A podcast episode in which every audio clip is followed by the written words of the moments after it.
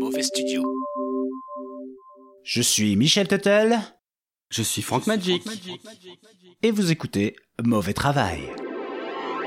Michel Tuttle. Frank Magic. Mauvais travail. Ça éclabousse. Frank. Frank Magic. Michel Tuttle. Bordel, ils nous volent notre travail Ce manque d'humilité en face de la nature qui se manifeste ici me terrifie, me terrifie. Frank Magic. Michel Tuttle. sort de la terre va dépendre de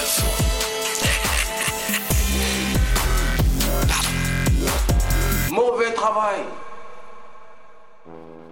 Bonjour à toutes, bonjour à tous et bienvenue dans ce nouvel épisode intitulé Les histoires incroyablement, peut-être véridiquement ouf de mauvais travail. Et aujourd'hui, pour m'accompagner exceptionnellement, Jean-Francky Théorie. Ah bah merci Michel, je rêvais de remplacer mon incapable de cousin, hein. Et puis au moins on va, on va pas tortiller, on va dire des vérités qui picotent pour une fois, hein. Et, et pas vos trucs dictés par la pensée unique là. Hmm, ouais, je m'en doutais que c'était pas une bonne idée. Euh, bah, tu sais ce que je vais faire? Je, je vais te raccrocher à la tronche et appeler mon pote.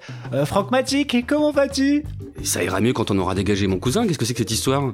Prochaine fois on met son nom sur la couverture de l'épisode aussi? Euh, Non, mais tu connais, hein, j'aime bien faire des petites blagues surprises en début d'épisode. Super, euh, euh, salut, tocard. Allez, sans plus attendre, sommaire. Les petits mauvais, j'espère que vous avez bien géré le changement d'heure et j'espère que vous êtes prêts à entendre ce qu'on a à vous raconter. Un homme venu d'un pays qui n'existe pas. Un village entier qui disparaît. Deux histoires étranges qui se sont réellement passées. Il faut juste savoir quelle est la bonne version. Juste après la première et juste avant la deuxième, je vous raconterai, devinez quoi? Bah, ton dernier rêve? Le rêve de Francky Exactement. Dans quelques minutes, vous allez apprendre à gérer la cuisson des pâtes avec Casserolex et son morceau Astuce de Daron 2. Mais pour l'heure, Michel, tu as des mauvais travailleurs. Ouais. Et on va dire que c'est plus des kiffeurs que des mauvais travailleurs puisqu'il s'agit d'un crew d'ovins bien foncedé, des moutons éclatés quoi. Alors qu'ils cherchaient à fuir la tempête Daniel en Grèce au début du mois de septembre dernier, ils se sont mis à courir à toutes pattes. Bon, on connaît le style de la bébête, hein. une fois qu'il y en a un qui part dans un sens, tous ses potes le suivent et le premier, bah, il a couru directement dans la serre d'une entreprise de cannabis médical. Pour sûr, ils vont être bien au calme. Nos amis laineux, originaires d'une ferme de Thessalie au centre de la Grèce, ont donc commencé à tester le produit et franchement, ils ont aimé ça. Ils ont tellement aimé ça qu'ils ont englouti 300 kg de bœufs. Tout de suite, le propriétaire des lieux, Yanis Bourounis, au micro des mauvais studios. Nous sommes la plus grande serre de cannabis d'Europe centrale. Et en plus de cette histoire de moutons drogués, nous avons perdu 80% de notre production à cause des inondations. Par rancunier, il ajoute. Je déteste tous Je les veux tous morts Kebab Oupsie, euh, c'était la mauvaise cassette, ça c'est le mec qui s'est réfugié dans une pharmacie et a trouvé intelligent de tester toutes les pilules colorées de l'établissement, mais ça on en reparlera dans l'épisode 56 de Mauvais Travail. Yanis, le vrai, ajoute donc. Le problème était de savoir comment les chasser de la serre, car ils étaient très têtus. a-t-il encore raconté au micro de la station Et d'ajouter, à propos de ces visiteurs qui ne semblent pas avoir eu de séquelles importantes, Les moutons sautaient plus haut que les chèvres. Et ça n'arrive jamais. Logique, puisqu'ils ont mangé environ 300 kg de bœufs. et voilà une histoire sympathique au milieu de cette catastrophe naturelle. Francky, on fait quoi là tout de suite? Bah déjà, on va goûter le bon lait de ces brebis, hein Le bon gros milk de Thessalis. Ouais, ça, ça va toi, t'es sûr là Euh, oui, euh, pardon. Euh, euh, sérieusement, euh, avant d'entamer nos deux histoires de disparition mystérieuses, nous allons nous écouter Casserolex avec Astuce de Daron 2. 2, 2.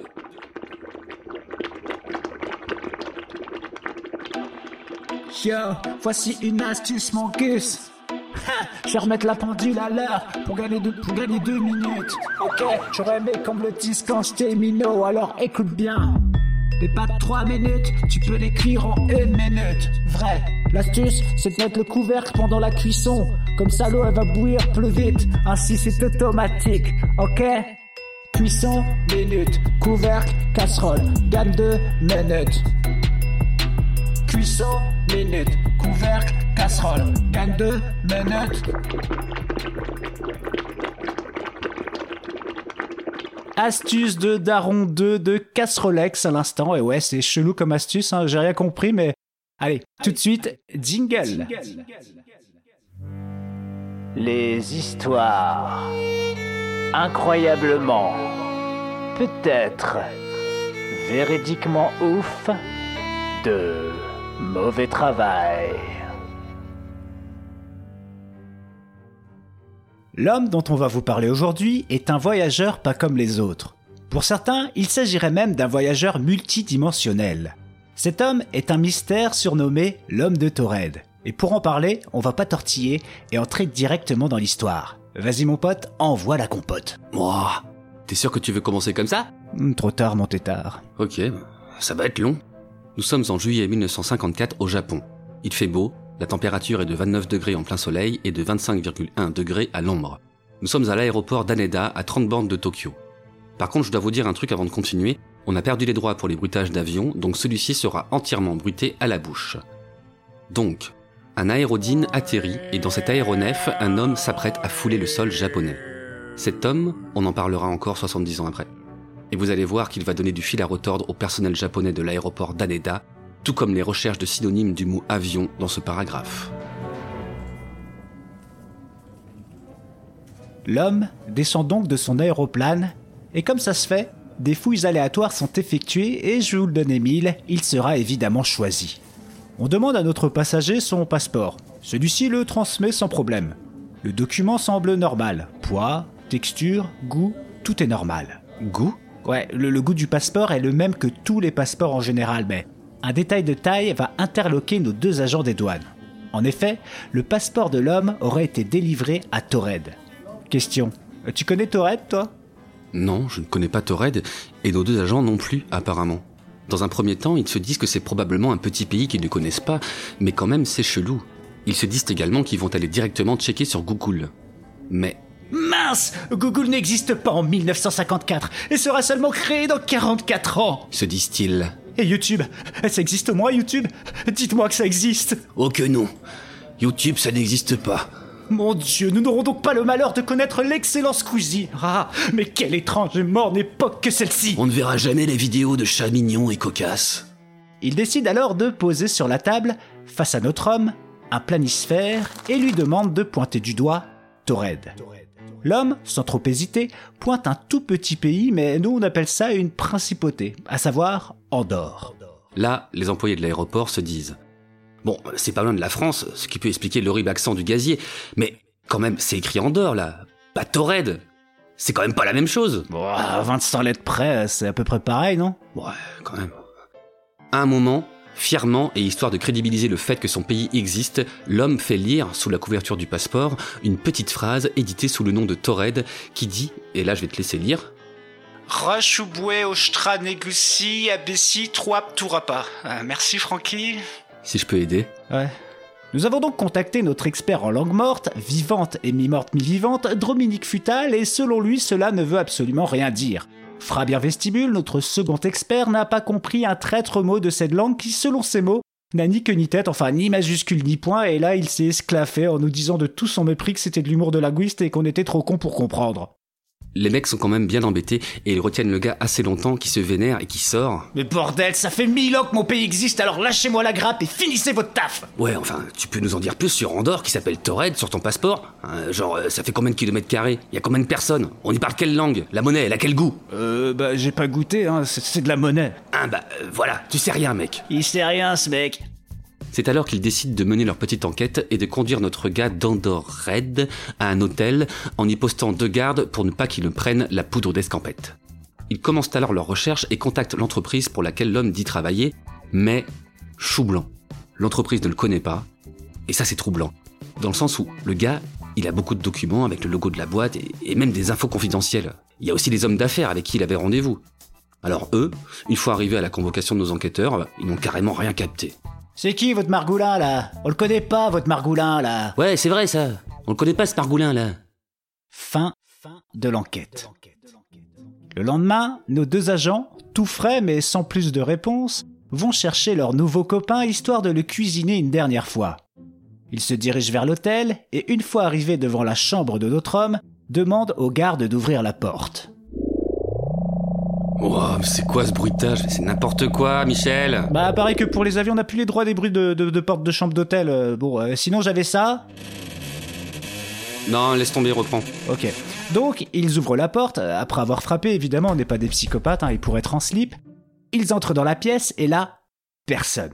Et on doit apporter une petite précision pas négligeable. La chambre dans laquelle logeait notre ami était au 15e étage de l'hôtel. Donc, les chances qu'il soit parti par là sont assez faibles. D'ailleurs, les fenêtres étaient fermées. L'homme s'est donc envolé. Enfin, il a disparu, on ne saura jamais qui il était et comment il a quitté cette foutue chambre d'hôtel non d'une pipe en bois. En tous les cas, certains pensent connaître la vérité sur l'affaire et pour eux, c'est pas compliqué. Notre homme de Torred est un voyageur multidimensionnel ou encore plus simplement, il serait coincé entre deux univers parallèles. Ah bah voilà, bah dit comme ça c'est plus clair et au moins on a une réponse à nos questions. Bon, je pense qu'on peut passer à la suite. On- Euh, bah non, parce qu'on va quand même parler au petit mauvais de la version où, dans le journal canadien Ce Province, dans un article du 15 août 1960, on raconte que l'homme de notre histoire affirmait être un Éthiopien naturalisé et un agent du renseignement du colonel Nasser, ex-président égyptien, du 26 juin 1956 au 28 septembre 1970. Il détiendrait un passeport émis à Tamanrasset, la capitale de Torred dans le sud du Sahara algérien. Et Torred, ça n'existe pas. hein. Dans cette version, c'est probablement le mot Touareg mal orthographié. Ouais, bon, ça va, à 55 lettres près, c'est à peu près pareil. Hein. Ouais, ouais, euh, je sais pas. Par contre, Tamanrasset est bel et bien une province en Algérie. Par ailleurs, cette version sera évoquée au Parlement britannique le 29 juillet 1960. Lors des débats, un sénateur parle d'un fraudeur international sur le thème de la sécurisation des passeports. Un ami connaît le cas d'un homme qui est actuellement poursuivi à Tokyo. En preuve, il se décrit comme un agent de renseignement pour le colonel Nasser et un Éthiopien naturalisé. Cet homme, selon les preuves, a voyagé partout dans le monde avec un passeport très impressionnant. Il est écrit dans une langue inconnue et il est resté non identifié bien qu'il ait été étudié pendant longtemps par les philologues. Le passeport aurait été délivré à Tamanrosset, la capitale de l'État souverain indépendant des Touaregs. Ni le pays, ni la langue ne peuvent être identifiés, bien que beaucoup de temps ait été consacré à la tentative. Lorsque l'accusé a été contre-interrogé, il a déclaré qu'il s'agissait d'un État de 2 millions d'habitants quelque part au sud du Sahara. Cet homme a fait le tour du monde sur ce passeport sans entrave, un passeport qui, autant que nous le sachions, est écrit dans la langue inventée par un pays inventé. J'insiste donc sur le fait que les passeports ne sont pas de très bons outils de contrôle de sécurité. La retranscription des débats est facilement trouvable sur les internets et traduisible via G2O. Mais nous, on est devenus hyper bilingues, donc nul besoin de toi, G2. Précisons que si notre orateur dit Taman Recette, c'est que c'est écrit de cette manière dans le rapport. Donc on a recopié. Enfin, on a recopié, pardon. Et cette version est exactement celle du canard canadien de 1960. On peut donc en déduire que l'ami en question dans son discours a eu cette information via cet article. Un canard canadien? Eh, Dis-moi, c'est un peu hors sujet, mais en onomatopée, le canard canadien, il fait quoi? Bah il fait coin-coin comme nous. T'es con quoi Ah ok, et aux States? Quack quack. Ah, tu vois, et au Danemark? Rap rap. Non mais c'est bon, euh, on peut continuer. Tu digresses trop aujourd'hui là. Bon, et sinon on a d'autres sources pour cette histoire? Oui, oui, oui, un livre de Jacques Berger, Rire avec les savants, datant de 1964. Dans le bouquin, en gros, c'est à cause d'un émissaire venu de Tuared. Ce coup-là, eh, bon, c'est jamais pareil, quoi. Ouais, à deux lettres inversées près, c'est pareil hein. Je reprends. Donc, cet émissaire, venu de ce pays imaginaire qu'on sait pas trop comment il s'appelle et encore moins comment il s'écrit, se ferait, au dénouement de l'histoire, enfermé dans un asile au lieu de disparaître. Au passage, Jacques Berger, de son peut-être vrai nom, et là je te laisse le prononcer, Non. bon, Yakov Mikhailovitch Berger, était un écrivain franco-polonais qui aurait une petite réputation dans le monde du paranormal. Alors sur lui aussi il y en aurait des choses à dire, mais on va éviter de plonger dans des terriers de lapins. Selon Snops, un site anglophone de débunkage d'ox informatique, Un incident réel a inspiré l'histoire de l'homme de Torred, mais il s'agit d'une version grandement embellie et fantastique de l'histoire réelle, bien moins sensationnelle. un incident réel? Ouais, et cette histoire aurait été relatée dans les actualités japonaises, et on connaît même le nom du zigoto. Il s'appelle John Allen Kuchar Zegrus et est âgé de 36 ans au moment de l'histoire. Et pour faire plus simple, on va juste l'appeler Zegrus, ok? Ok, Zegrus j'aime bien, on dirait le nom d'une planète avec des Zegruxiens. Voilà, alors partons sur Zegrus. Ah oui, euh, juste pour préciser, hein, on n'en a pas parlé parce qu'on voulait dévoiler cette histoire à la fin, mais la version du canard canadien, et donc évoquée par notre sénateur au Parlement britannique, est forcément une version inspirée de celle-ci, et pas moins intéressante que la première à base de disparition, vous allez l'entendre. Nous sommes en octobre 1959.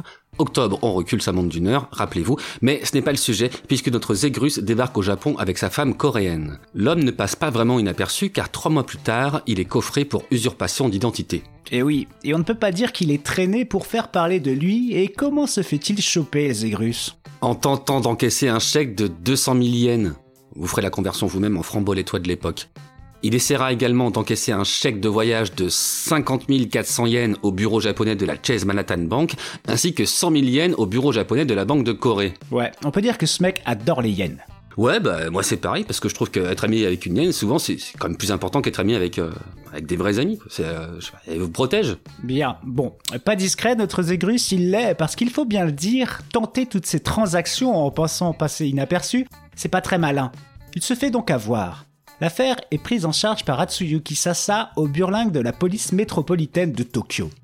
Côté passeport, ça a l'air plutôt réglo, enfin de loin, puisque l'on peut y voir les cachets des ambassades japonaises dans différents pays d'Asie de l'Est, mais quand même, on conclut à un faux passeport. Sûrement le goût. Oui, Michel, ça, ça, doit être du faux cuir.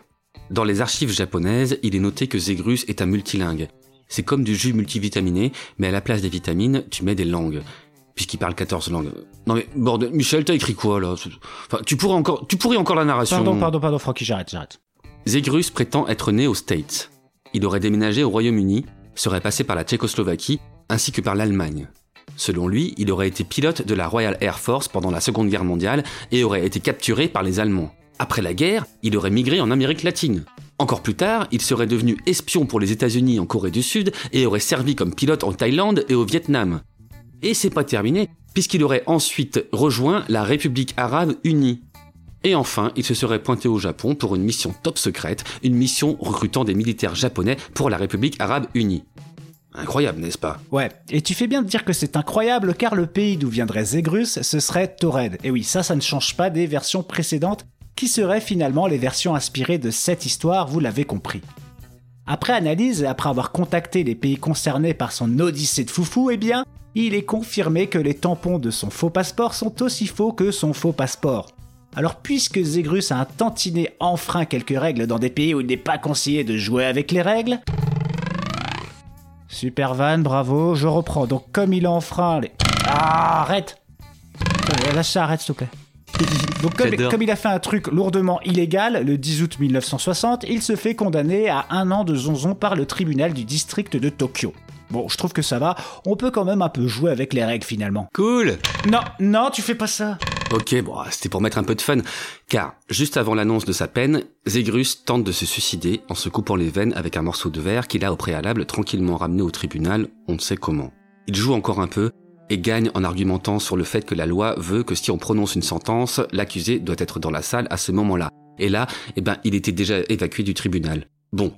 Un appel sera fait, il purgera finalement sa peine et sera expulsé du Japon vers Hong Kong et sa femme envoyée en Corée du Sud. Et voilà, ça c'est l'histoire qui a donné naissance à la légende urbaine de l'homme de Torred. Ok, mais attends, euh, Michel, c'était qui finalement ce mec? Eh bien ça, je dois bien t'avouer que officiellement, eh ben on n'en sait rien, car ce type, on n'en entendra plus jamais parler. Bon, le plus probable serait que le mec soit un espion américain, mais là encore, je ne suis pas sûr de ce que j'invente. Et puis finalement, quand on connaît l'origine de l'histoire, je me dis que bah, on n'avait pas forcément besoin d'y mettre des histoires de, voyageurs multidimensionnels. Je veux dire, le mec, il se complique la vie en faisant passer un passeport avec un pays qu'il a inventé. Il tente de se suicider au tribunal pour contourner la loi, le tout en ayant transporté des documents d'une entreprise qu'il ne connaît pas. Alors, euh, pas besoin d'en faire plus, le cas est déjà assez over the top. Ouais, c'est vrai. Et encore, quand on parle de l'origine de l'histoire, je suis pas sûr qu'on détienne la vérité là-dedans.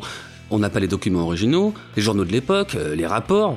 Donc prenons quand même cette histoire avec des pincettes. Ouais, mais le plus important là-dedans, c'est qu'on vous ait raconté une bonne histoire. D'ailleurs, sachez qu'il est possible sur internet d'obtenir un passeport estampillé Torred. Bon, je l'ai vu que sur le site de Bessos, mais en cherchant plus longuement, je pense que c'est trouvable ailleurs.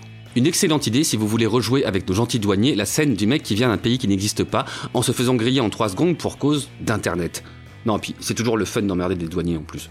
Ouais, et pour conclure là-dessus, nous allons citer Myth Crusher sur le topic Earth la Japan du réseau social Reddit qui nous dit Malheureusement, tout cela confirme que ce n'est qu'une légende urbaine et rien de plus. Le gars n'était qu'un criminel et un agent du gouvernement, et non un voyageur interdimensionnel. Une conclusion très rationnelle, mais l'irrationnel c'est bien aussi. Et l'univers onirique de notre stagiaire, c'est encore mieux. Alors tout de suite, je vous propose de mettre un bonnet de nuit, de tapoter sur votre oreiller, d'y poser votre tête, de fermer les yeux et la lumière pour embarquer dans le rêve de Frankie.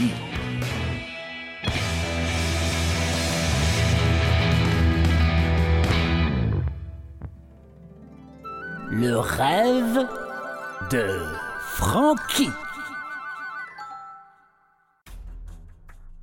C'est un rêve qui commence par un coup de fil. Je fais souvent des rêves qui commencent par des coups de fil. Je suis assis tranquille en terrasse sur la place rouge à Moscou. Qu'est-ce que je fous là? Allô? Allô Francky, écoute-moi bien. Ta ligne est sur écoute, donc tu raccroches tout de suite et je te rappelle sur le mini-téléphone que tu trouveras sous le cendrier juste devant toi. Mais, mais vous êtes Tom Cruise? Quoi? Fais ce que je te dis, Francky. Je décroche le mini-téléphone sous le cendrier juste devant moi. Oui Tom? Erreur. Je suis Iglan. Iglan Kunt Eh oui, je connais Déjà 7 films au compteur, bientôt 8 Francky, je sais pas de quoi tu parles. Passe-moi Gunther Fritel, mon pote chauve balèze qui m'accompagne dans toutes mes aventures et qui est juste derrière toi. Effectivement, juste derrière moi, il y a ce bon vieux Gunther Fritel, joué par Bing James, le seul à part Tom Cruise qu'on voit dans tous les Missions Impossibles. Ça alors, mais c'est vraiment Iglan Kunt Je suis impliqué dans une aventure Mission Impossible Monsieur Fritel Quoi? C'est Iglan pour vous au mini-téléphone. Oh, donne-moi ça. Allô Allô Gunther, t'es chaud pour la cascade, mon gars Tom, c'est Bing. Bing James, bordel. C'est la dernière fois qu'on se parle. C'est ton mini-téléphone qui va faire une belle cascade. Oublie-moi. Non Et euh, t'es qui, toi Euh, je suis Frank Magic. J'ai rien demandé, je sais même pas ce que je fous là. Et vous Vous, vous êtes vraiment Bing James, l'acteur C'est moi. Et qu'est-ce que vous foutez là, sur la place rouge à Moscou J'essaie de me mettre à l'abri des sollicitations de Tom Cruise et il est coincé dans son rôle de Eglan Kent dans Mission Impossible. Ok, j'étais pas sûr de comprendre. Mais, mais pourquoi à Moscou? Tom ne revient jamais dans les mêmes décors. Depuis l'explosion du Kremlin dans le quatrième film, aucune chance qu'il m'atteigne à Moscou. Mais c'était sans compter sur le mini-téléphone sous le cendrier et le... le brave couillon qui a décroché. Bah, il m'a d'abord appelé sur mon téléphone, hein Non, Si, pourquoi? C'est que le début. Il a ton numéro. Oh, bon courage, mec. Ah bon, euh, moi, faut que je file. Je dois réparer mon Tokyo Walkie que ma maman m'avait offert pour mon brevet des collèges. Le v'là qui me rappelle. Je décide de rentrer dans son jeu pour mieux m'en débarrasser. Allô? Allô Francky, I- Iglan, pourquoi tu me rappelles? Gunther a pas envie de te parler, j'y peux rien moi. il est parti? Oui Tout se passe comme prévu. Je voulais qu'il quitte la place rouge. Ah bien joué, mais pourquoi? À cause de ces ondes négatives qui pourraient mettre à mal ta mission. Ma mission Mais quoi Qu'est-ce qui se passe On me suit. Comment ça on te suit Mais qui J'en sais rien. La CIA, les petits gris. Qu'est-ce que ça peut foutre Oui, au fond, peu importe, on te suit.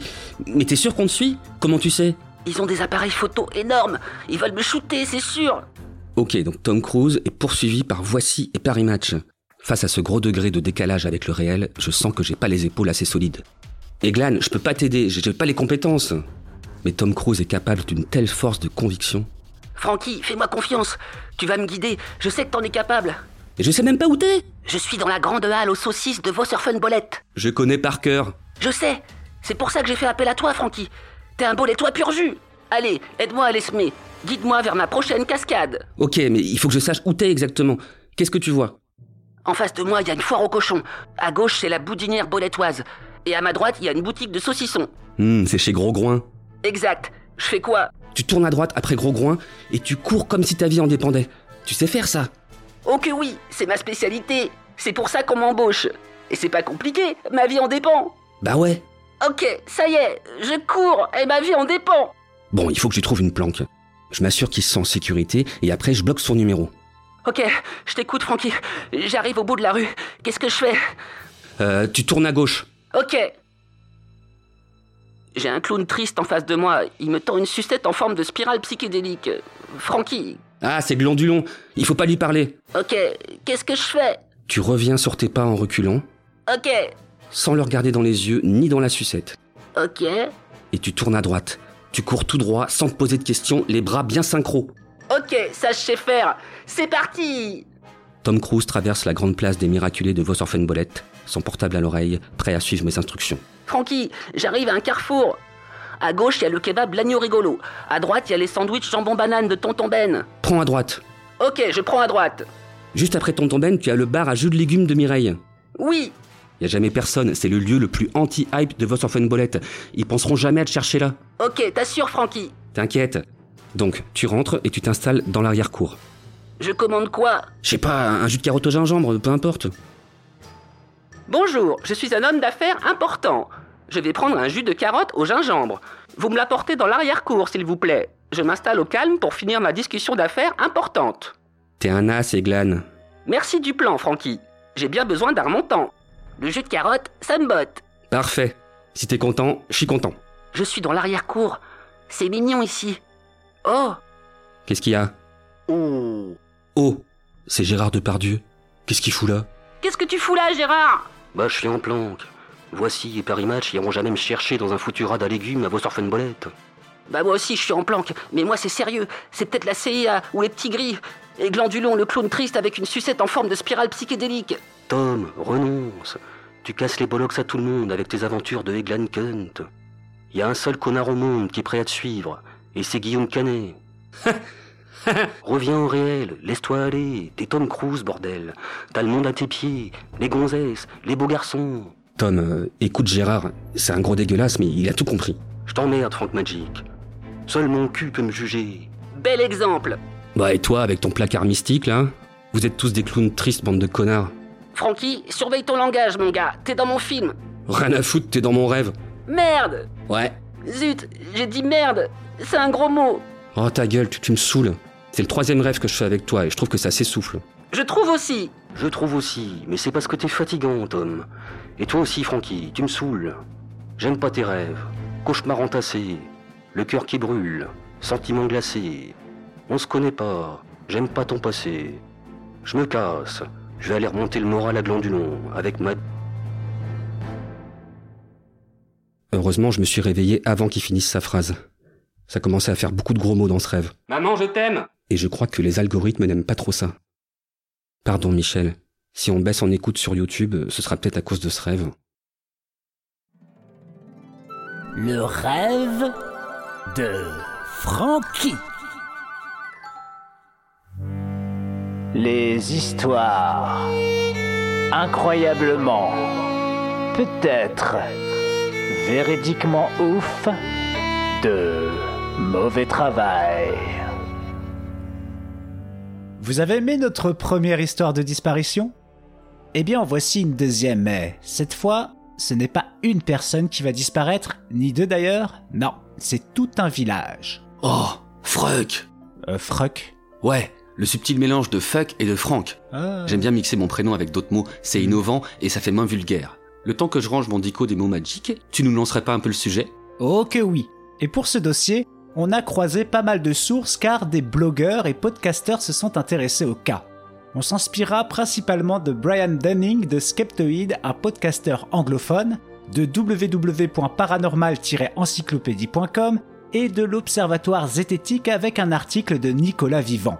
Francky, tu nous planterais pas un peu le décor maintenant? Ouais, mais euh, tu m'aideras à tout ranger après, hein Ok, alors euh, on est où et on est quand? Eh bien, nous sommes en novembre 1930 et je peux vous dire que ça caille sec, car nous sommes près du lac Anjikuni, dans la région de Kivalik, au Nunavut, au Canada. Le Nunavut est le territoire le plus vaste et le plus au nord du pays. Notre lac Anjikuni est bien enclavé dans les terres. Pour information, le Nunavut a été séparé des territoires du Nord-Ouest le 1er avril 1999 par la loi sur le Nunavut afin de fournir aux Inuits un gouvernement autonome. Nous sommes donc en terre inuite, dans un village situé dans un des territoires les moins peuplés de la planète. Au passage, évitez d'appeler les Inuits des Esquimaux. Ce mot signifie mangeur de viande crue et leur avait été donné par les Amérindiens avec qui ils se sont opposés pendant des siècles. Inuit signifie être humain tout simplement. Le mot esquimau est aussi péjoratif dans le sens où il a également été donné par le colon européen. Alors gardez ce mot ou pas pour les glaces avec le bâton en bois là. Et pour en revenir au Nunavut, en termes de température, en novembre, elles sont en moyenne entre moins 11 et moins 7 degrés, et peut-être moins en 1930 rapport au réchauffement climatique. Euh, Brian Dunning, lui, il parle plutôt de moins 13 degrés. Mais vas-y, continue. Alors, niveau paysage, à cette période, c'est du genre neige, glace, puis un peu de neige et re de la glace et oh, des cailloux C'est donc pas pour rien qu'on appelle ce territoire les terres arides. Oh, mais qui vois-je s'approchant du village? Ah, lui là-bas Eh ben, c'est Joe Labelle, un trappeur. En gros, un mec qui pose des pièges et qui récupère des cadavres d'animaux pour vendre leur fourrure. Ce jour-là, il est bien crevé. Le temps est pourri et il a beaucoup marché. Là, l'atmosphère est encore au froid, au vent et à la neige. Il se dit donc qu'il va faire une halte dans ce village près du lac d'Anjikuni, un village qu'il connaît bien et qui, comme l'a compté et ses hobbits dans Game of Thrones, est très accueillant envers les trappeurs. Ah, C'est là qu'on sent que, que t'es un pur geek, toi. Hein. Bah ouais. Quoi, j'ai dit quoi là? Non, non, rien, euh, t'inquiète. Alors notre Joe, là, il se dit... Tiens, c'est chelou. Il y a un truc pas comme d'habitude. Une ambiance un peu morte au village. Des gabelles encore intactes et encore fumantes sur leur feu, mais aucun humain en vue. Il continue d'évoluer dans le village en inspectant les habitations qui sont traditionnellement des igloos, faits de tourbes et de peaux de phoque, mais toujours personne. Seuls ses pas dans la neige se font entendre, il est de moins en moins à l'aise. Il constate sur son passage qu'il y a des fusils abandonnés. Un Esquimau ne va nulle part sans son fusil, se dit-il. Il y a même des vêtements ou encore des outils, et ça, c'est pas le genre de truc qu'on laisse derrière soi quand on part en excursion et, à plus forte raison, dans ce genre d'environnement. Il s'est forcément passé un truc très très grave pour que les habitants du village aient quitté leur slip sans se retourner. Exact. Et c'est plutôt flippant comme découverte. Selon les sources, aucune trace de combat, de lutte ou de résistance n'a été constatée par Joe le trappeur. Celui-ci, ne captant pas trop ce qu'il vient de voir, se rend au télégraphe le plus proche et contacte la police montée royale canadienne. Le télégraphe, pour les plus jeunes d'entre nous qui ne l'auraient pas connu, c'est un genre de WhatsApp pour... Euh, non, a priori toi non plus toi pas connu, ou alors t'es né en 1870 et tu fais pas vraiment ton âge. Non mais, plus sérieusement, si on a besoin d'une courte définition et qu'on veut expliquer un truc, on a juste à demander à Louis. Bah, Louis qui?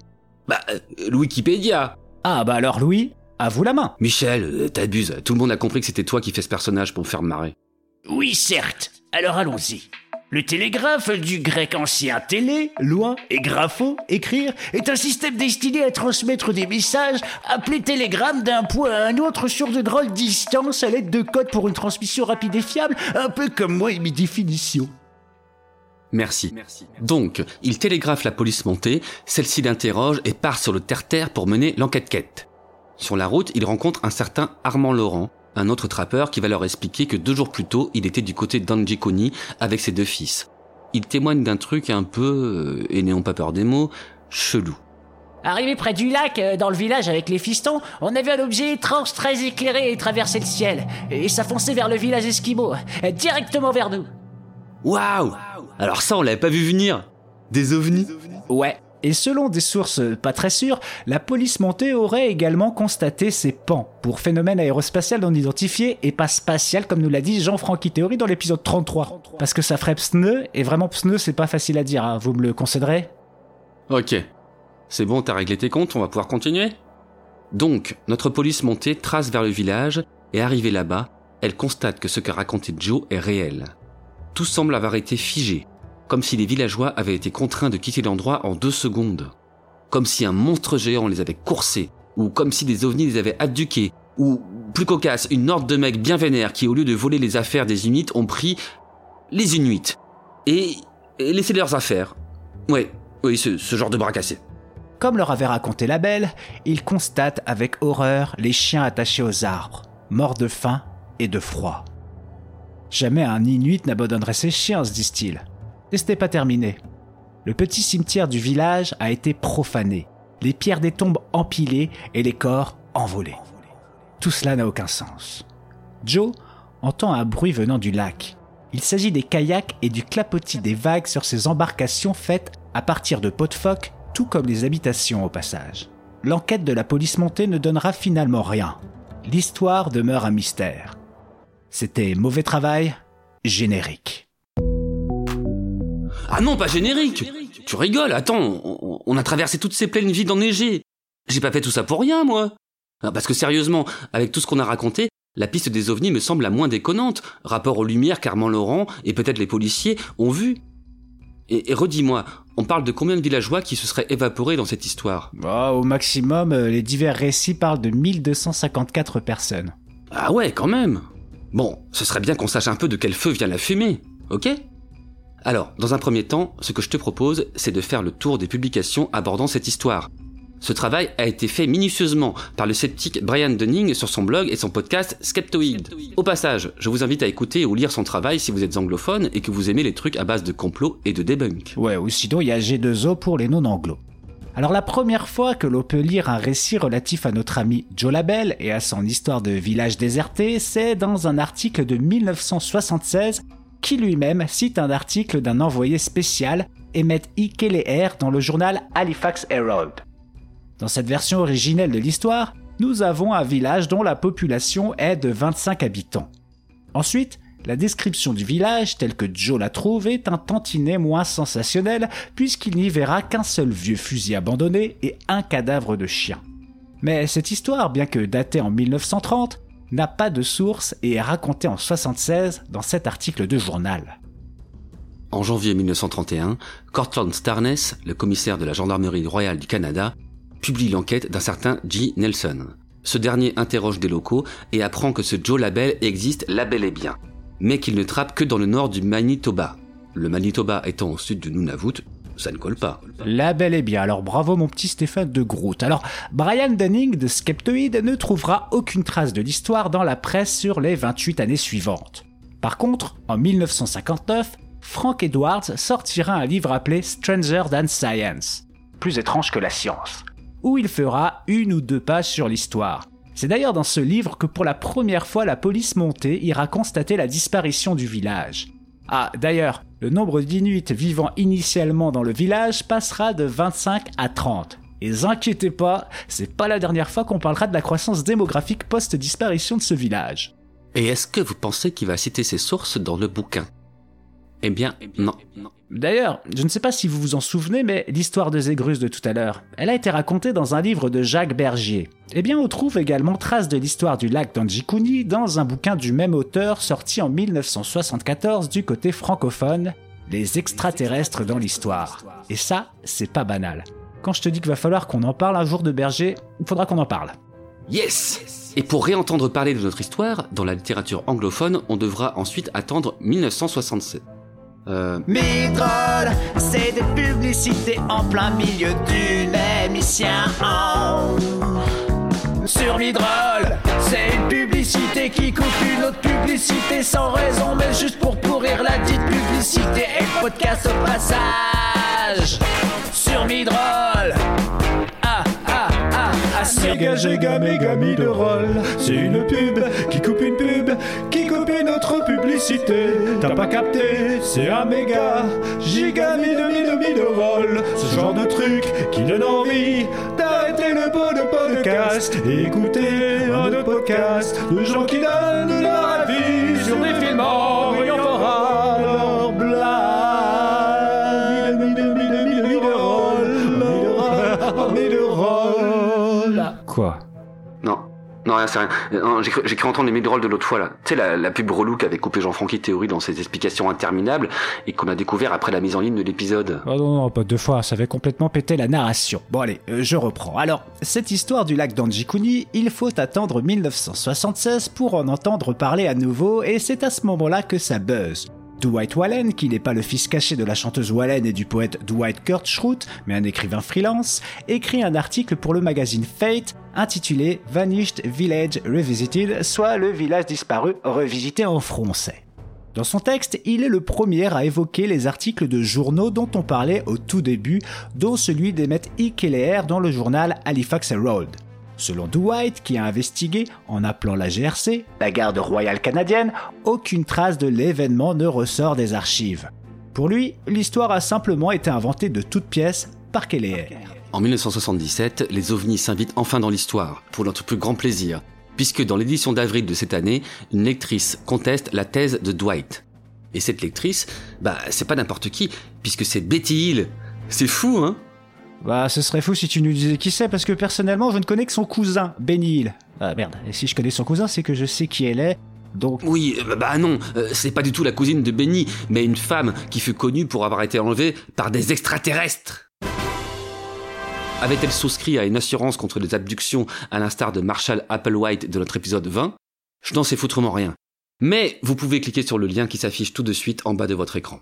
Betty, que l'on peut évidemment croire sur parole, affirme que lors d'un trip en ferry avec son mari Barney euh, dans la baie de Fundy entre la Nouvelle-Écosse et le Nouveau-Brunswick, coucou rencontre un capitaine dénommé Larsen, un gendarme qui a enquêté pendant 9 années sur le mystère du village du lac d'Anjikuni. Et selon Betty, et euh, on ne va pas trop s'en étonner, le gendarme est également convaincu de l'enlèvement extraterrestre. Normal.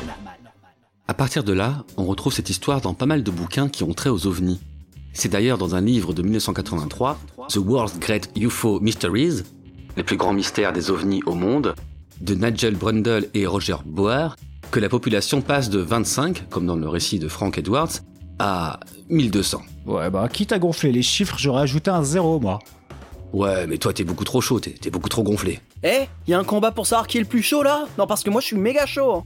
Ah non, mais sérieux, les gars, mais de- depuis Graine de Mauvais, c'est pas terminé cette histoire de c'est qui le plus chaud, là? Alors, gonflant pour sûr sa voulette. Allez, Ben, désolé, mais on a du taf, là. Et t'as ton épisode sur Laurie à terminer. C'est pas Laurie, mais c'est bien, c'est presque ça. Bon allez, salut. Yes, bah par contre moi je reste et je vous répète le nombre de villageois disparus parce que c'est quand même fou. Au maximum on parle de 1254 Inuits évaporés. Ni plus, ni moins. D'ailleurs, souvenez-vous de l'histoire d'Armand Laurent et de ses fistons. Eh bien, c'est également dans ce bouquin que ses protagonistes et les chiffres gonflés d'Inuits arriveront. Ah, mais donc, euh, Betty Hill, elle a trouvé ça toute seule? Ça n'avait jamais été raconté avant? Et non, et l'histoire du télégraphe, ça vient aussi de là. Parce que dans le bled, il n'y a pas la queue d'un télégraphe à 1000 km à la ronde. On peut donc maintenant vous dire que l'histoire que l'on a racontée au tout début, même si on a croisé un peu toutes les versions, eh bien, elle vient surtout de là. Vrai. En 1988, John Colombo, dans son bouquin Mysterious Canada, en français Mystérieux Canada, ne ne me remerciez pas pour la traduction, répète peu ou prout tout ce qui a été raconté jusqu'alors. Le magazine People fera la même chose. Deux auteurs, Rutkowski et Dittman, ajoutent l'histoire des tombes qui auraient été vidées. Et pour terminer sur nos publications scientifiques, on vous a un peu menti, mais étant donné que c'est pas vraiment de la littérature, on n'a pas mentionné qu'en 2001, un article d'un site renc.com mentionnait 2000 habitants disparus. 2000. Pile. Pas 2001. Pas même 1999. Non. 2000. Au passage, Rennes, ça veut dire euh, renseigner. C'est rigolo. hein. Donc en gros, plus le temps passe, plus le nombre d'habitants augmente et plus l'histoire est incroyable. Et je le répète, ce travail d'investigation est à mettre au crédit de Brian Dunning, un gros gros big up à lui. Nous allons maintenant nous pencher sur les incohérences de l'histoire, telle qu'elle est rapportée de décennie en décennie par des esprits très peu portés sur la vérification des sources. Pour commencer, dans l'histoire, il est souvent rapporté que les Inuits sont partis sans leur canoë. Francky en avait dit des kayaks. Pour recommencer, dans l'histoire, il est souvent rapporté que les Inuits sont partis sans leur kayak, fabriqués en partie en peau de phoque, stationnés en bord de lac et battus par les vagues. Si on vous a fait un petit point météo sur le territoire des Nunavut en début de dossier, c'était pour ça. On vous l'a dit, les températures moyennes en novembre sont très négatives. On vous a parlé de moins 13 degrés, et à ces températures, les kayaks, ils bougent pas. Ils sont dans la glace. Ils sont keblo. Dunning dit également que la présence de kayaks jusqu'à l'intérieur des terres est suspecte mais pas impossible. Il faut dire qu'aussi loin dans les terres, les kayaks fabriqués à partir de peaux de phoque ne sont a priori pas des moyens de navigation fréquents. Le récit disait également que les habitations étaient faites à base de peau de phoque, n'est-ce pas? Oui, effectivement. Les habitations aussi. Eh bien ça, c'est assez peu probable, puisque notre lac là est très éloigné de la mer et donc des phoques. Alors dire que nos Inuits d'Anjikuni travaillent la peau de phoque, c'est incohérent. S'ils utilisent des peaux, c'est plus du caribou ou d'autres animaux présents dans ces parties du territoire. Fait majeur, et après vérification, selon Brian Dunning, aucune trace de village n'existe au bord de notre lac. Du côté francophone, Nicolas Vivant du site L'Observatoire zététique a également mené son enquête et a interrogé par courriel la police montée canadienne qui lui a répondu. Cher monsieur Vivant, votre demande pour l'information sur le lac de Anjikuni a été envoyée à l'Office d'histoire de la Gendarmerie royale du Canada. L'histoire est totalement fausse. Un auteur américain du nom de Frank Edwards aurait abordé l'histoire dans son livre Plus étrange que la fiction. C'est devenu d'histoire populaire dans le journalisme et qui a été à plusieurs reprises édité et rapporté dans différents ouvrages. Nous avons reçu de nombreuses enquêtes cherchant des informations sur la véracité de cette histoire. Cependant, nous n'avons aucune preuve pour la confirmer. Premièrement, un village avec une si grande population n'aurait pas existé dans une région si éloignée. En outre, La police montée qui a patrouillé dans le secteur n'a enregistré aucun événement de la sorte. Veuillez agréer, monsieur, nos salutations distinguées. Ah oui, là, c'est c'est radical. Dunning, de son côté, a eu la chance d'avoir une réponse d'une historienne de la RCMP, la police montée canadienne. Et vous allez voir, c'est très très intéressant. Cette histoire est fausse. Il semble qu'elle est apparue dans les années 50 sous la plume de l'écrivain américain Frank Edwards et qu'elle est devenue depuis une sorte d'histoire culte. J'ai écrit à un certain nombre de sites web qui ont publié cette histoire pour leur communiquer l'information trouvée auprès de la RCMP et je n'ai reçu à ce jour aucune réponse. Et l'histoire est toujours là. La leçon que l'on peut peut-être tirer de cela est que certaines personnes préfèrent ne pas laisser la vérité mettre à mal une bonne histoire. Et c'est une bonne histoire. Mais elle est tout simplement fausse. Cordialement, l'historienne de la police montée canadienne. Ok, et les autorités canadiennes sont cohérentes. Cette histoire est donc fausse. Bah, pas tout à fait. Parce qu'une mise à jour a été faite puisqu'une édition de 1930 du quotidien The Danville Bee, vraiment écrit par Emmett et Keller, a été retrouvée. On parle également du journal The Pass Manitoba. Le Pass Manitoba qui est le nom d'un bled dans le Manitoba. Mais ce canard, on n'en a pas la preuve physique. Et donc, la première histoire de Keller serait finalement une vraie histoire et pas seulement une invention d'Edwards. Et ça dit quoi alors? Bah, c'est vraiment l'histoire qui avait été répétée dans l'article de 1976. Un trappeur qui arrive dans un village déserté, mais pas un village de 12 000 habitants. Pas de kayak, pas de plat en train de chauffer, enfin rien d'incroyable en fait. Même si cette histoire n'est vraiment pas prouvée, bah c'est quand même la base de tout ce bordel à base d'ovnis. L'explication la plus raisonnable de cette très vieille histoire est que les Inuits, étant un peuple nomade, même si c'est pas forcément toujours le cas aujourd'hui, devaient se déplacer en fonction des opportunités de chasse ou des changements de saison. Il ne serait donc pas déconnant qu'ils aient quitté tranquillement leur campement pour de plus verts pâturages. Enfin, façon de parler, puisqu'on vous l'a dit, là-bas, il n'y a point de verts pâturages, mais de la belle neige immaculée en novembre. Euh, Francky? Fran Francky, t'es où? Ok. Euh, bon, bah, je vais apparemment devoir terminer cet épisode tout seul. Putain, il est parti, il a laissé toutes ses affaires, lui. Une bière à moitié terminée. Il laissera jamais une bière à moitié terminée, lui. Mais bon, bon j'espère que ces histoires vous auront plu. On sait qu'elles ne sont pas si méconnues, mais elles sont de belles démonstrations de ce que l'absence de source ainsi que le temps peuvent faire à de simples histoires ou des histoires un peu épiques. Et ben, quant à nous, on se retrouve le mois prochain pour un épisode fascinant, mais pas de spoil. En espérant retrouver mon pote Francky, je vous dis au revoir les petits mauvais.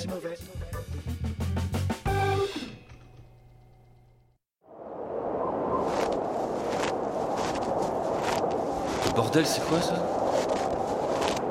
Michel, tu m'as fait quoi là? Oh! Oh, y'a quelqu'un? Mais pourquoi je suis en slip en moon boots là? Ça caille, bordel Oh, aidez-moi! J'ai pas de gants! Mon slip est pas doublé, j'ai froid! Ma bière, j'ai pas fini ma bière! J'ai peur, j'ai peur, j'ai peur, j'ai peur. J'ai faim! J'ai froid, j'ai froid, j'ai froid, j'ai froid. Ma bière! J'ai les tétons gelés moi Welcome to Nunavut, c'est quoi ce délire? Non! Non mais Michel! Non Michel! Michel! Michel! Michel